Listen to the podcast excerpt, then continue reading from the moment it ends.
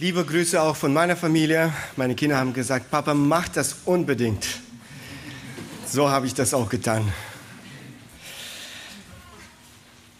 Ich wollte meine Predigt heute mit einer Geschichte beginnen. Diese Lebensgeschichte eines Schotten erzählt Mark, der war ein Pastor in einem seiner Bücher. John Harper wurde 1872 in einer christlichen Familie in Glasgow, Schottland, geboren. Mit etwa 14 Jahren wurde er selbst Christ und äh, begann seitdem anderen von Christus zu erzählen. Im Alter von 17 Jahren fing er an zu predigen, ging durch die Straßen seines Dorfes und flehte die Menschen leidenschaftlich an, sich mit Gott versöhnen zu lassen. Nachdem er sich fünf oder sechs Jahre lang ähm, abgemüht hatte, nach seiner täglichen Arbeit in einer Mühle das Evangelium an den Straßenecken zu verkündigen, wurde Harper äh, von Pastor äh, Carter von der Baptist Pioneer Mission in London eingestellt. Das ermöglichte Harper, seine ganze Zeit und Kraft der Arbeit zu widmen, die ihm so am Herzen lag, Evangelisation. Nach kurzer Zeit gründete er im Jahre 1896 seine eigene Gemeinde.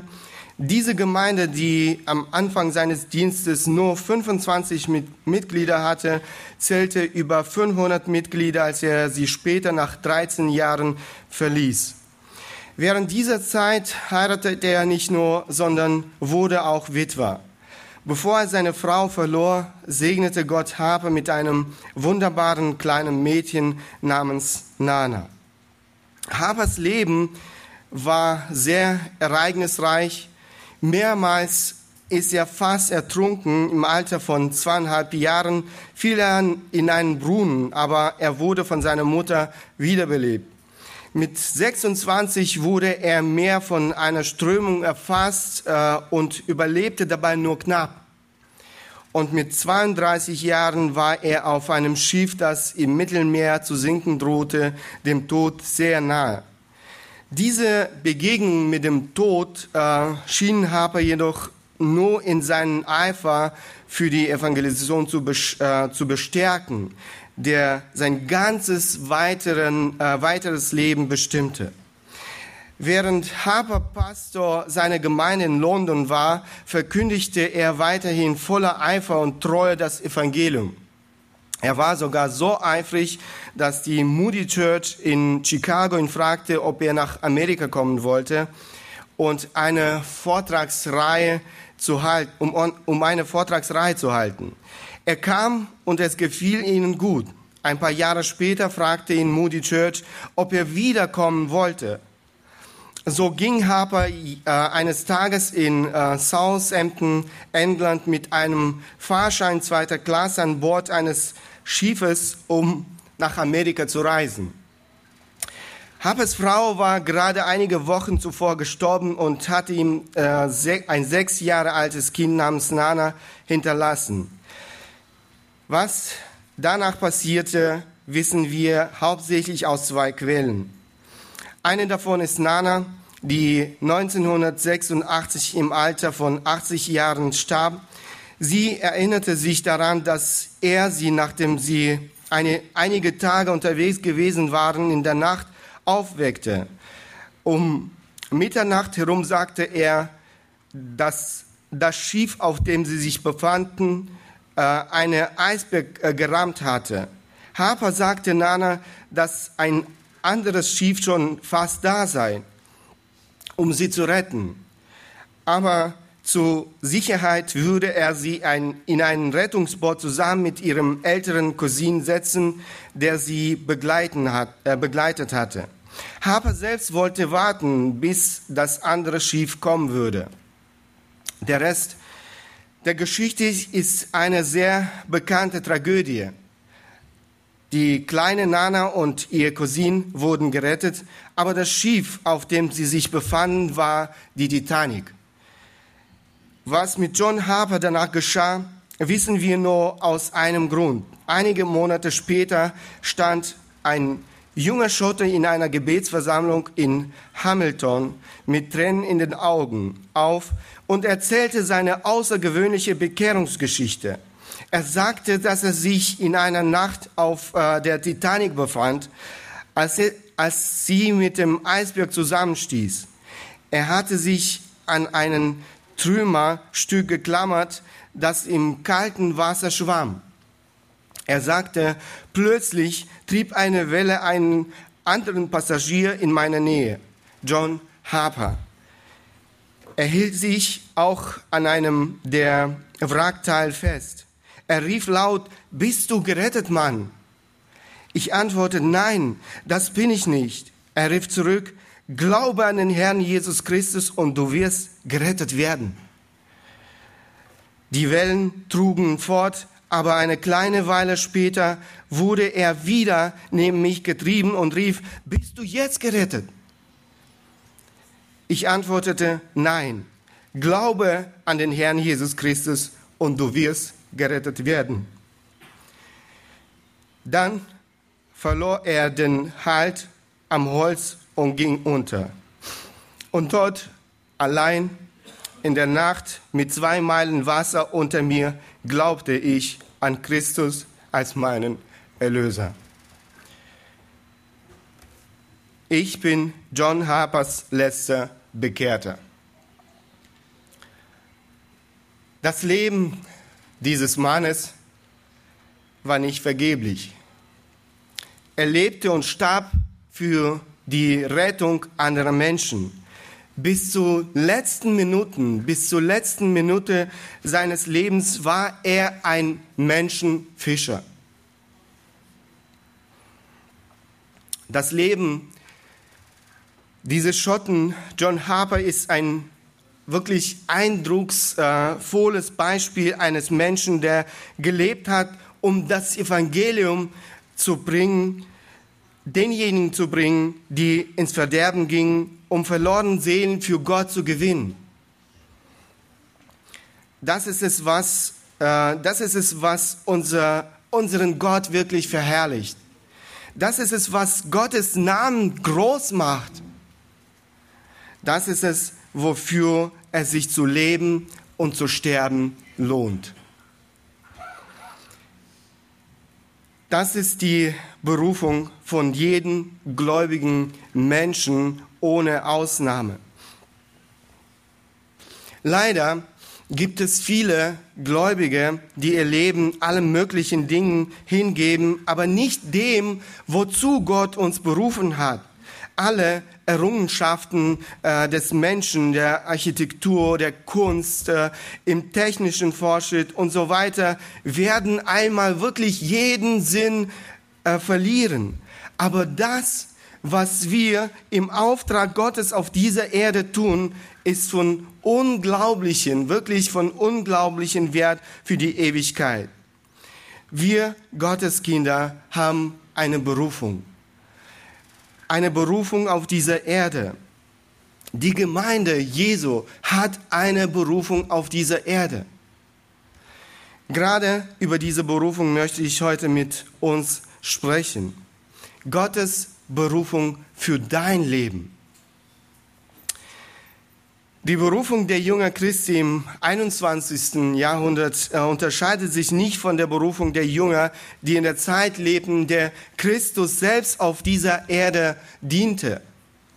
Ich wollte heute eure Aufmerksamkeit auf einen Abschnitt aus dem Matthäusevangelium richten, der sehr klar darüber spricht, wozu Jesus Christus seine Jünger berufen hat, der auch sehr klar darüber spricht, äh, wozu Christus uns berufen hat. Lass uns diesen Abschnitt lesen aus dem Matthäus-Evangelium, Matthäus-Evangelium Kapitel 4, Verse 18 bis 20. Als Jesus aber am See von Galiläa entlang ging, sah er zwei Brüder, Simon genannt Petrus und dessen Bruder Andreas. Die warfen das Netz in äh, den See, denn sie waren Fischer. Und er spricht zu ihnen, folgt mir nach, und ich will euch zu Menschenfischern machen. Da verließen sie, verließen sie sogleich die Netze und folgten ihm nach. Es geht hier äh, in diesem Abschnitt äh, um die Berufung von Petrus und Andreas. Ich möchte zwei wichtige Aspekte in diesem Text hervorheben, die uns helfen, auch unsere Berufung äh, zu verstehen. Das Lernen in Gottes Schule, Jesus Christus spricht, folge mir nach. Und das, äh, der zweite Aspekt, der Dienst in der Gottesauftrag, ich will euch zu Menschenfischern äh, machen. Aus meiner Sicht wird äh, diesem ersten Aspekt oftmals zu wenig Aufmerksamkeit geschenkt. Das Lernen Gottes Schule. Lass uns aber nochmal Vers 19 äh, lesen und auf die Worte Jesu achten. Und er spricht zu ihnen, folgt mir nach und ich will euch zu Menschenfischern machen. Schaute, wie äh, das alles zusammenhängt, äh, das Lernen und der Dienst. Wer Christus nicht folgt, wer äh, in seiner Schule nicht ausgebildet wird, der ist nicht fähig, in seinem Auftrag zu dienen. Also lasst uns nochmal genau diesen ersten Aspekt unserer Berufung anschauen das Lernen in Gottes Schule. Ich lese nochmal diese zwei Verse. Als Jesus aber am See von Galiläa entlang ging, sah er zwei Brüder, Simon, genannt Petrus, und dessen Brüder Andreas, die waren, die warfen das Netz in den See, äh, denn sie waren Fischer. Und er spricht zu ihnen, folgt mir nach. Und ich will euch zu Menschenfischern machen. Was bedeutet dieser Aufruf, ähm, folg, folge mir nach oder folgt mir nach? Ähm, diese Frage habe ich bereits teilweise beantwortet. Ähm, Jesus Christus ähm, ruft sie zur Ausbildung in seiner äh, Bibelschule, kann man so sagen. Christus zu folgen bedeutet, seine, äh, äh, sein Jünger zu werden. Äh, womit, Dankeschön.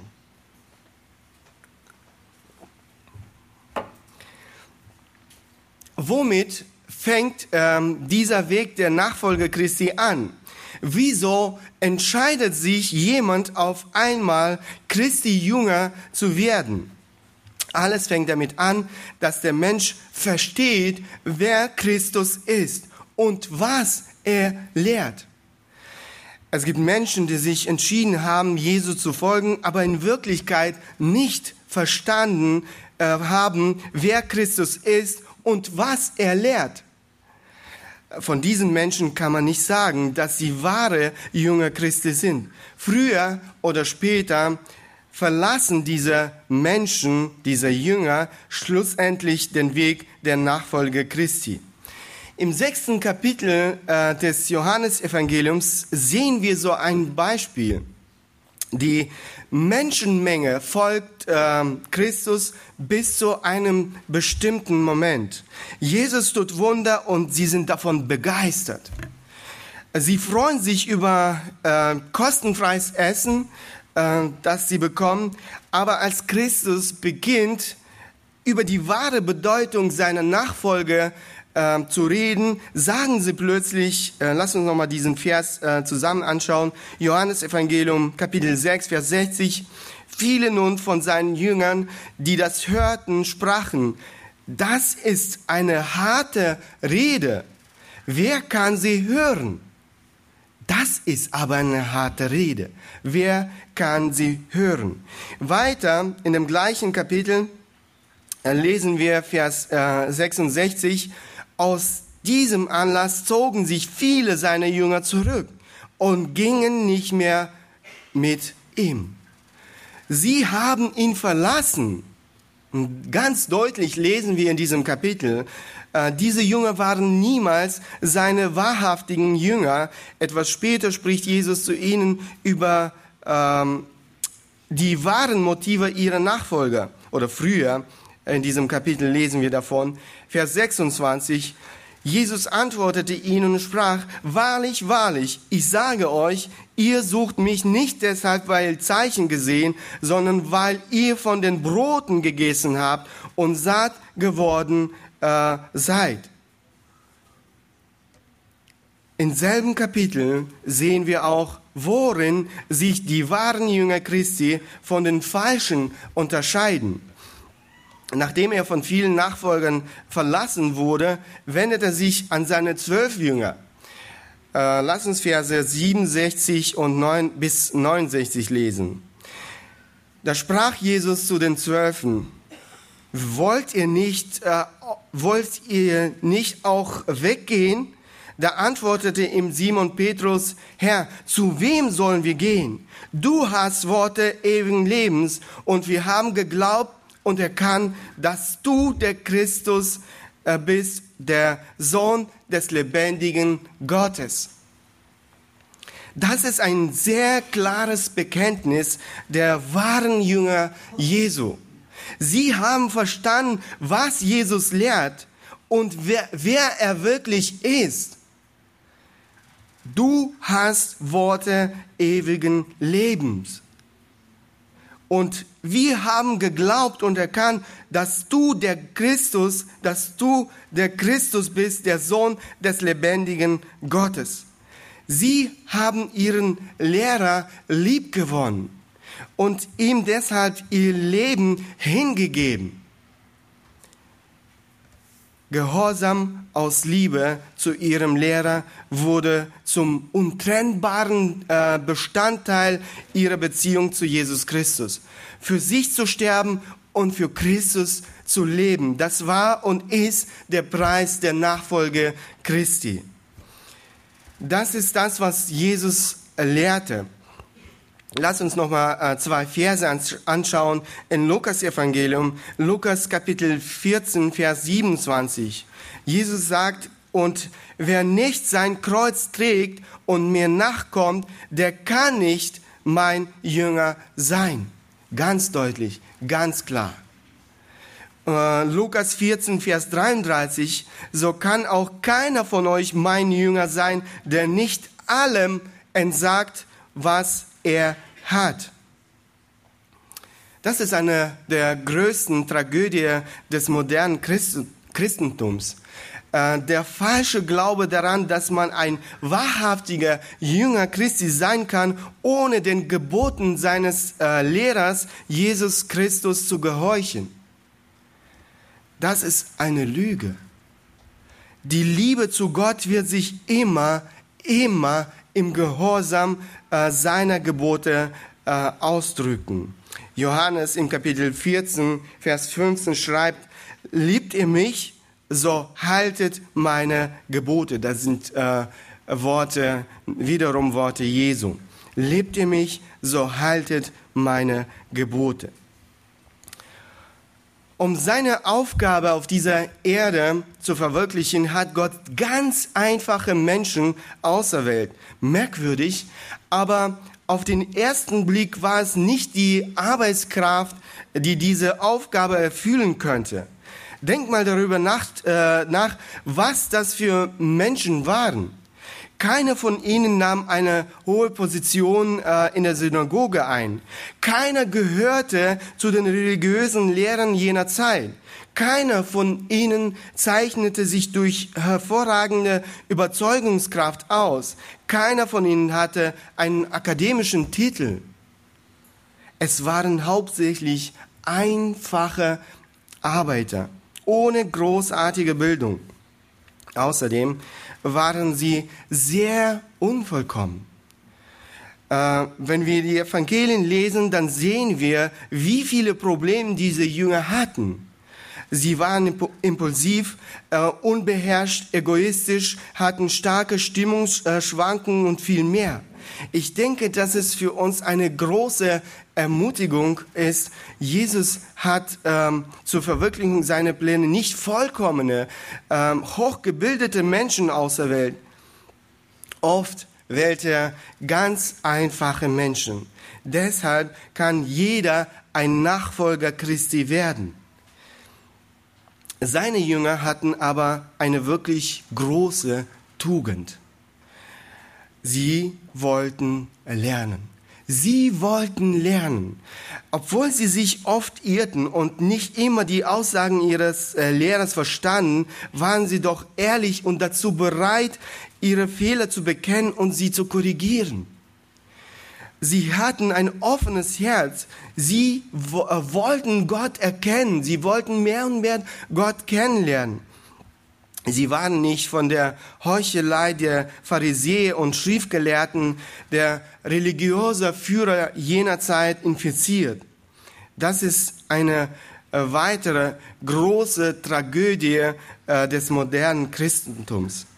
Wie viele Menschen in Gemeinden wollen gar nicht lernen?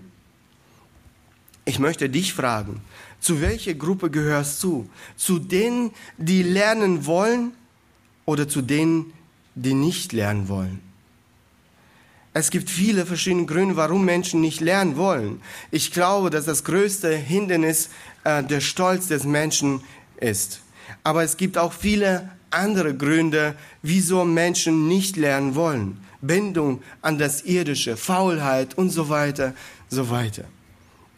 Vielleicht haben einige bereits an die Bibelschule gedacht, aber das ist das nicht, äh, was ich hier vorrangig meine, wenn ich über das Lernen spreche.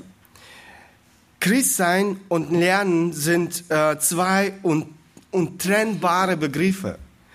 Wir sollen Jünger in der Schule Gottes bis zum letzten Tag unseres Lebens bleiben. Was heißt eigentlich lernen? Ich denke, dass viele Menschen ein falsches, äh, einseitiges Verständnis von diesem Begriff haben. Schauen wir uns an, was äh, Lernen bedeutet. Ein Wörterbuch, ich habe nachgeschaut, ein Wörterbuch, ähm, und dieses Wörterbuch gibt folgende Definition für diesen Begriff.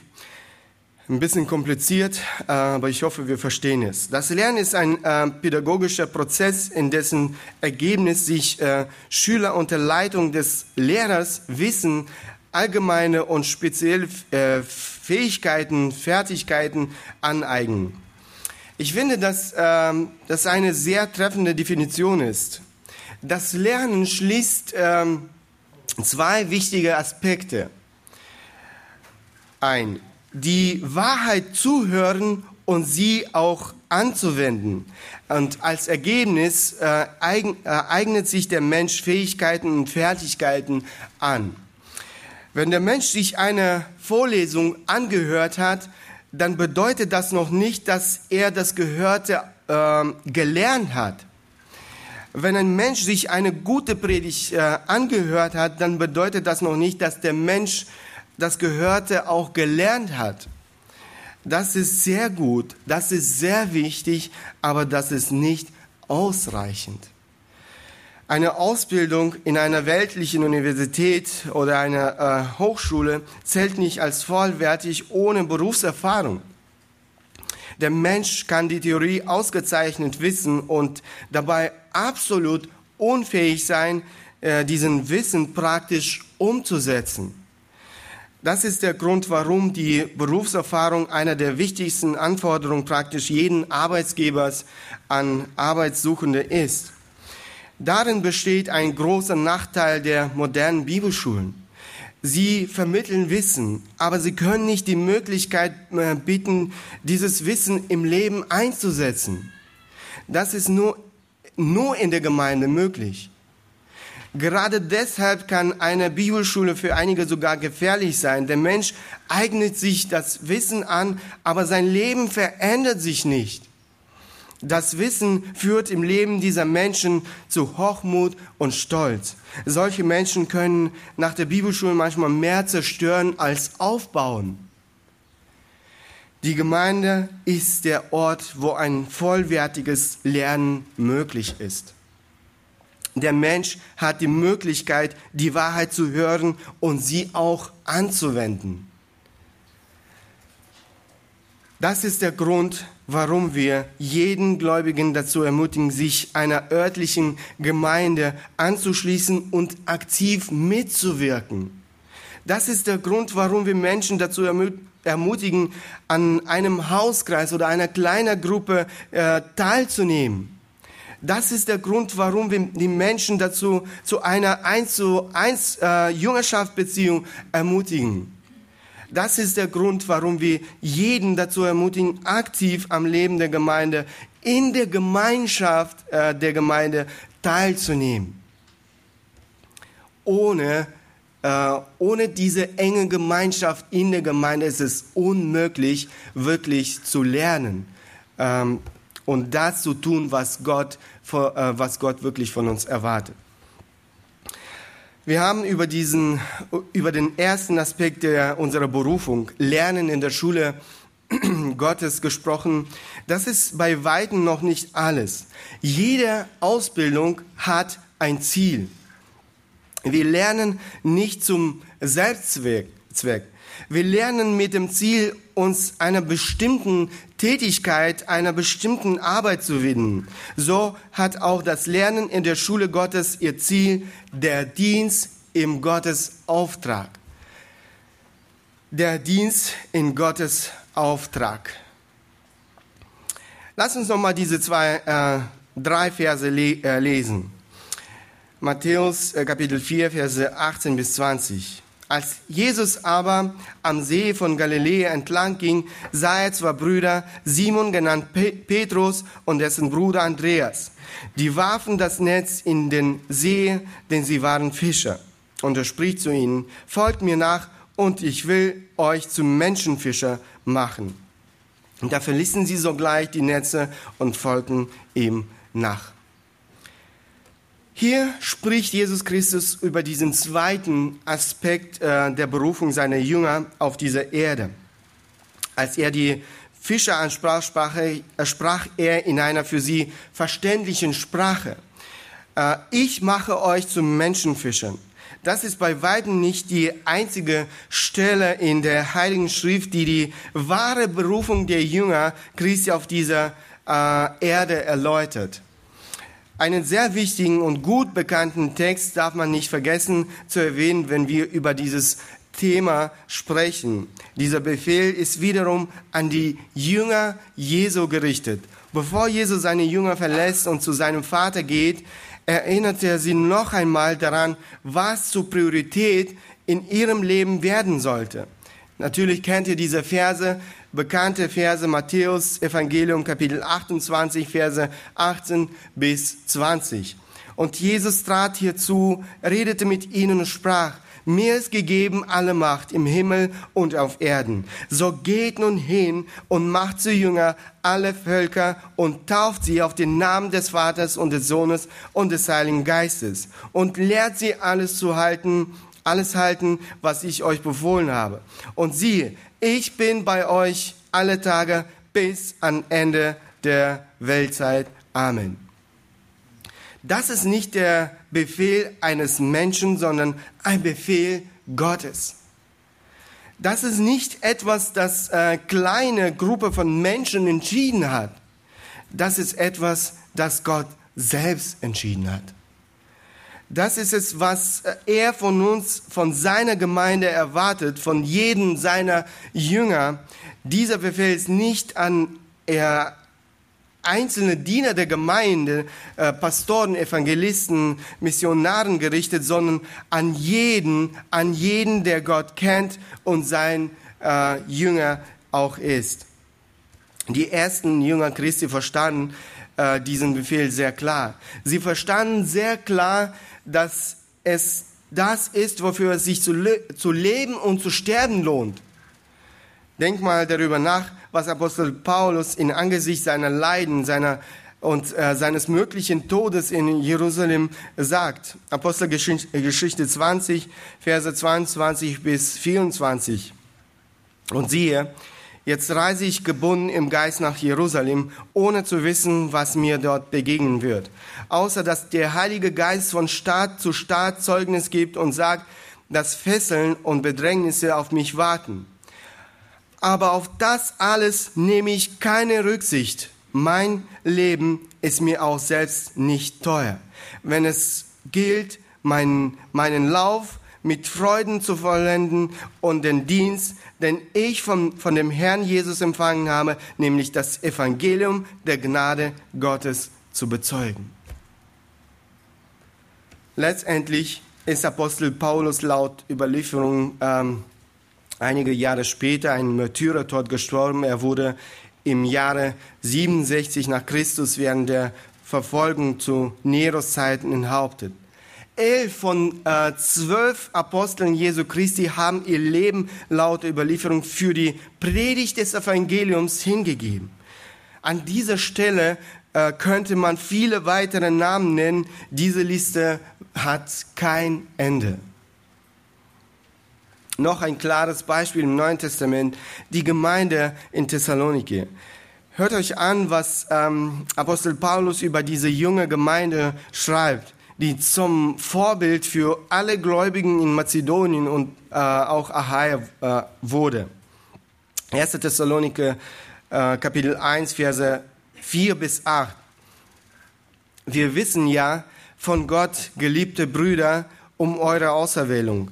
Denn unser Evangelium ist nicht nur im Wort zu euch gekommen, sondern auch in Kraft und im Heiligen Geist und in großer Gewissheit, so wie ihr, so wie ihr ja auch wisst, wie wir unter euch gewesen sind um euretwillen. Und ihr seid unsere und des Herrn Nachahmer geworden, indem ihr das Wort unter viel Bedrängnis aufgenommen habt, mit Freude des Heiligen Geistes, so dass ihr Vorbilder geworden seid für alle Gläubigen in Mazedonien und Achaia. Denn von euch von euch aus ist das Wort des Herrn erklungen, nicht nur in Mazedonien und Achaia, sondern überall ist euer Glaube an Gott bekannt geworden, so dass wir es nicht nötig haben, davon zu reden. Achtet nochmal auf den Vers äh, 5. Das Wort Gottes wurde in Thessalonike gepredigt. 1. Thessalonike, äh, Thessalonike Kapitel 8, Vers 5. Denn unser Evangelium ist nicht nur im Wort zu euch gekommen, sondern auch in Kraft und im Heiligen Geist. Und in Vers 6 lesen wir, was dieses Wort im Leben einiger Menschen in Thessaloniki bewirkt hat. Und ihr seid unsere und des Herrn Nachahmer geworden, indem ihr das Wort unter viel Bedrängnis aufgenommen habt, mit äh, Freude des Heiligen Geistes. Einige Menschen haben sich zu Gott bekehrt. Ihr Leben wurde umgewandelt. Sie wurden zu Jünger Jesu Christi und folgten Christus ungeachtet aller Verfolgung und Trübsal. Und in Vers 8 lesen wir, dass sie jetzt das Evangelium anderen Menschen äh, selber gepredigt haben. Vers 8, denn von euch aus ist das Wort des Herrn erklungen.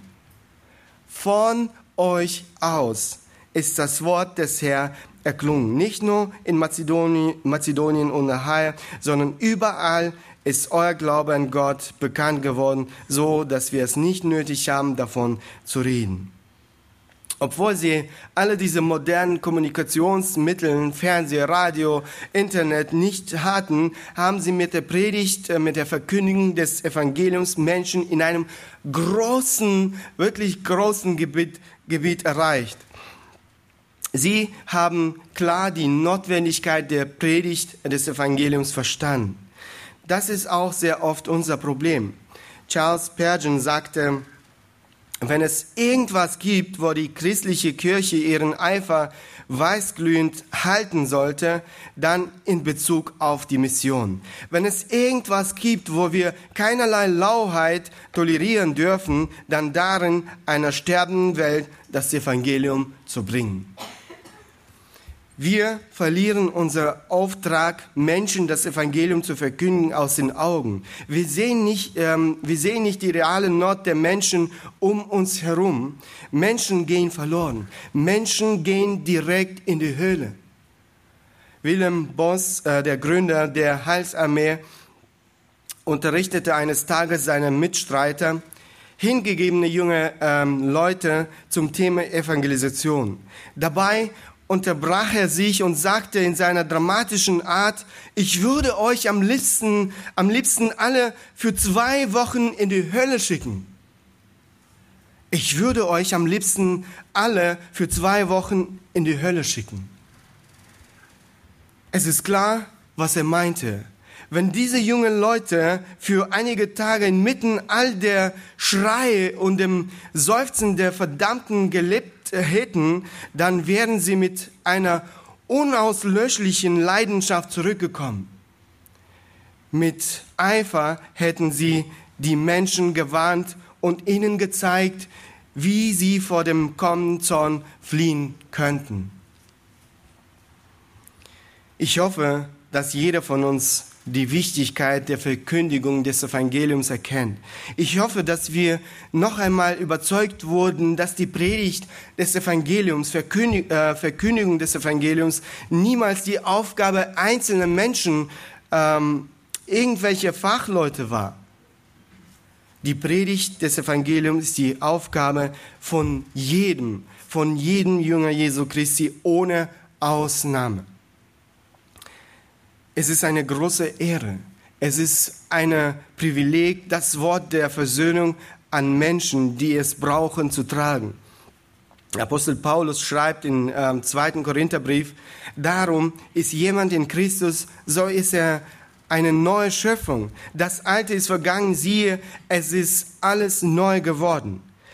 Das alles aber kommt von Gott, der uns mit sich selbst versöhnt hat durch Jesus Christus und uns den Dienst der Versöhnung gegeben hat, weil nämlich Gott in Christus war und die Welt mit sich selbst versöhnte, indem er ihnen ihre Sünden nicht anrechnete und das Wort der Versöhnung in uns legte. So sind wir nun Botschafter für Christus. Und zwar so, dass Gott selbst durch uns ermahnt, so bitten wir nun stellvertretend für Christus, lasst euch versöhnen mit Gott. Denn er hat den, der von keiner Sünde wusste, für uns zur Sünde gemacht, äh, äh, gemacht, damit wir in ihm zur Gerechtigkeit Gottes würden. Wir sind Gesandte oder Botschafter im Namen Christi. Ich denke, jeder von uns weiß, womit sich ähm, ein Botschafter beschäftigt. Der Botschafter befindet sich in einem bestimmten, äh, mit einem bestimmten Ziel, mit einem bestimmten Auftrag in einem fremden Land. Es ist ein offizieller Vertreter seines Landes, seiner Regierung. Er vertritt nicht ähm, seine persönlichen äh, Interessen, sondern die Interessen seines Landes und seiner Regierung. Er übermittelt genau das, womit ihn seine Regierung beauftragt hat. Wisst ihr, das ist, äh, das ist die ehrenvolle Berufung, die jeder Jünger Christi hat. Seit dem, seit dem Moment unserer geistlichen Geburt wurden wir zu Bürgern des Himmels. Unser Aufenthalt auf dieser Erde ist ziemlich, äh, zeitlich begrenzt. Unser Aufenthalt auf dieser Erde hat ein klares Ziel. Wir haben einen klaren Auftrag. Wir sind Gesandte im Namen Christi. Wir sind die offiziellen Vertreter des Himmels und unsere, unseres himmlischen Regierung Jesus Christus. Unsere Aufgabe auf dieser Erde ist es, das, äh, das genau zu übermitteln, was uns von unserem Herrn Jesus Christus aufgegeben wurde. Wir müssen das Wort der Versöhnung, das Evangelium weitergeben. Wir müssen auch so leben, dass wir nicht zum Anstoß für die Predigt des Evangeliums werden, damit die Menschen an der veränderten Kraft des Evangelium, Evangeliums nicht zweifeln. Wir haben über unsere wichtige Berufung, jeden Einzelnen, aber Berufung der Gemeinde insgesamt auf dieser Erde gesprochen. Über den klaren Auftrag, den wir als Gottes Kinder haben. Als Jesus auf dieser Erde kam, hatte er auch eine klare Berufung. Er kam, um uns zu retten. Am Ende seines Lebens sagte er im Gebet zu seinem Vater, Johannes, äh, Johannes Evangelium Kapitel 17, Vers 4, ich habe dich verherrlicht auf Erden ich habe das Werk vollendet, das du mir gegeben hast, damit ich es tun soll. Womit hat Jesus seinen Vater verherrlicht? Er hat ihn verherrlicht, indem er das vollbracht hat, wozu sein Vater ihn beauftragt hatte. Er brachte Menschen die Errettung. In unserem Fall ist es auch nicht anders. Es verherrlicht Gott, wenn wir das tun, wozu er uns beauftragt hat. Die Verkündigung des Evangeliums in dieser sündhaften Welt. Es verherrlicht Gott, wenn wir uns selbst verleugnen und ihm folgen, wenn wir mit Freude in seiner Schule lernen. Jesus sagt in Kapitel ähm, Johannes Evangelium wiederum Kapitel 15 Vers 8 Dadurch wird mein Vater verherrlicht, dass ihr viel Frucht bringt und meine Jünger werdet. Es verherrlicht Gott, wenn die Menschen sich von ihren Göttern abwenden und sich dem lebendigen und wahrhaftigen Gott Jesus Christus zuwenden. Nichts verherrlicht äh, Christus so sehr wie die Rettung der ähm, zu ewigen Qualen in der Höhle verdammten Sünder und die Verwandlung dieser durch Sünde entstellten Menschen in die Gestalt von Jesus Christus. Mit drei Fragen möchte ich meine Predigt abschließen. Bist du ein wahrhaftiger junger Christi? Wenn nicht, dann ist es, dann ist das Wichtigste, was ich dir sagen kann, tu Buße und glaube an das Evangelium.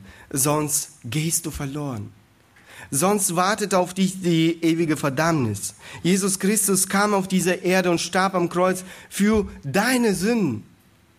Er hat alles getan, damit du lebst und ewig lebst. Er hat seinen vollkommenen Plan für dein Leben. Nur in Christus bekommt dein Leben einen wahren Sinn. Die zweite Frage, suchst du eine Möglichkeit zu lernen?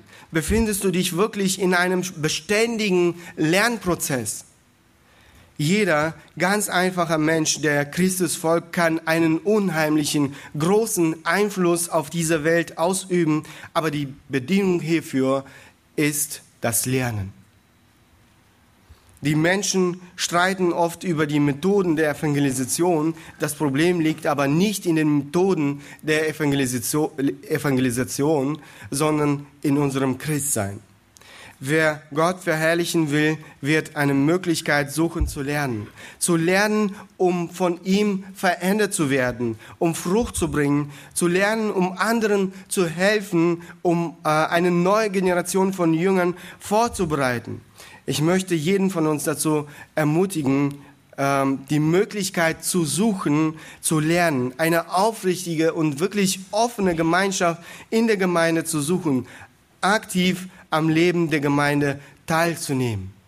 Und die dritte Frage, siehst du die Predigt, die Verkündigung des Evangeliums als deinen persönlichen Auftrag von Gott an?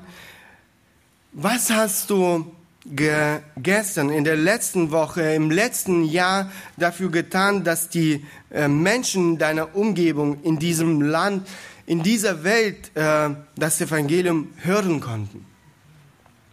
Man kann sein Leben dazu vergeuden, um Erfolg auf der Arbeit zu haben und viel Geld zu verdienen, ähm, viel Vergnügen zu haben und sein Leben noch bequemer, noch komfortabler äh, zu gestalten. Aber all dies wird jenes Tages jeden Sinn verlieren. Es gibt nichts Wichtigeres, als ein Jünger Christi zu sein und das Evangelium der Gnade verlorenen Menschen zu verkünden. Das ist es, wofür sich zu leben und zu sterben lohnt. Das ist deine und meine Berufung. Amen.